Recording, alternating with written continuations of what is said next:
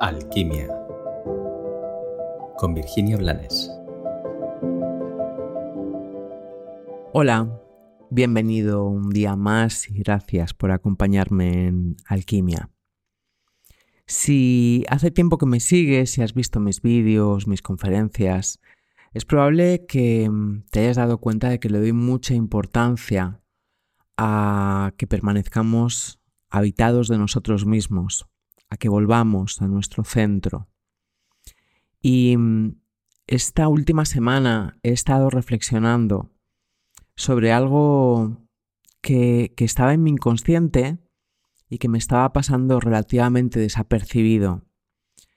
Y es que hemos perdido los seres humanos, al menos los que vivimos en la mal llamada civilización, hemos perdido dos puntos de referencia básicos e imprescindibles para poder mantenernos y para poder volver a nuestro centro. Tal vez me hayas escuchado alguna vez hablar de la importancia de mirar el horizonte.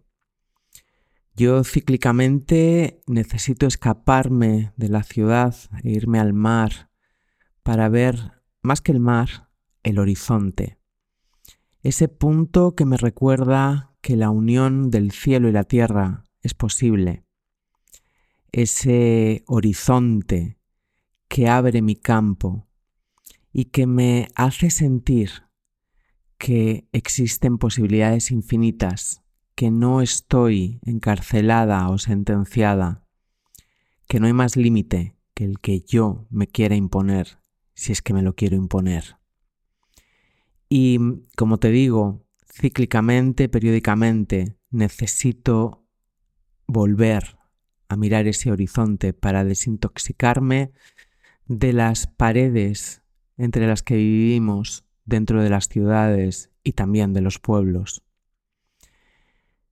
Hace muchos años le ponía un ejercicio a mis alumnos que consistía en algo muy sencillo, o aparentemente muy sencillo, y era que caminasen con la mirada puesta en el horizonte imaginario que había ante ellos.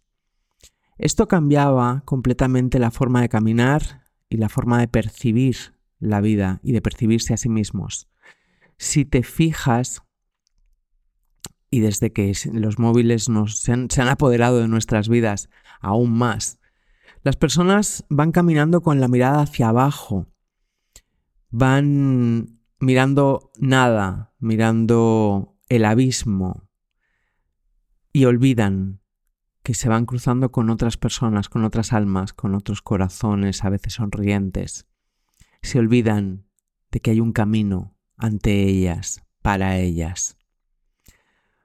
Por eso, vivir sin ver el horizonte nos roba un punto de referencia que es primordial para que sigamos conscientes del camino que aún nos resta por andar.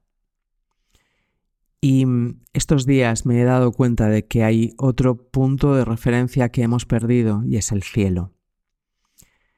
Cuando vivimos en medio de las ciudades, incluso viviendo en una casa en la montaña, si estamos cerca de una ciudad, el cielo está totalmente contaminado durante el día por los chemtrails y por los rastros de contaminación mm, que, que inunda ese cielo de múltiples formas. Y por las noches estamos desconectados de ese cielo por la contaminación lumínica. Últimamente necesito sentir el cielo, conectarme con el cielo, porque es conectando con ese cielo que existe más allá de nuestras cabezas, que podemos mm, aumentar la manifestación de nuestra alma en nuestro canal Susuma y dentro de nosotros, evidentemente.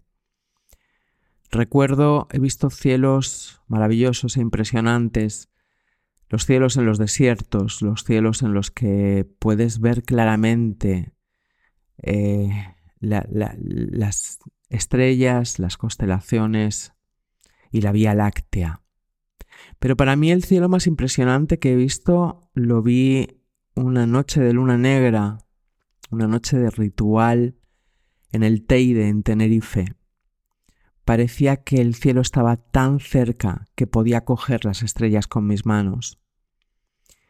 Y ver el cielo, no como lo vemos con la contaminación lumínica, sino ver el cielo que vieron nuestros ancestros, nos recuerda y nos hace sentir nuestra pequeñez, pero también nuestra conexión con el todo.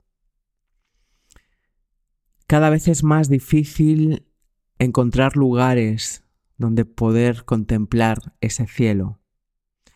Y seguro que sabes que simplemente con ver algunas constelaciones ya se te pone una sonrisa en el corazón. Ya se nos activa un poquito esa memoria ancestral. Hoy te invito a que reflexiones sobre lo que te acabo de compartir, como siempre, pero te invito sobre todo a que te regales cada vez que puedas, y seguro que puedes más de lo que piensas, escapadas para ver el horizonte y para poder contemplarte en las estrellas. Que tengas un maravilloso día.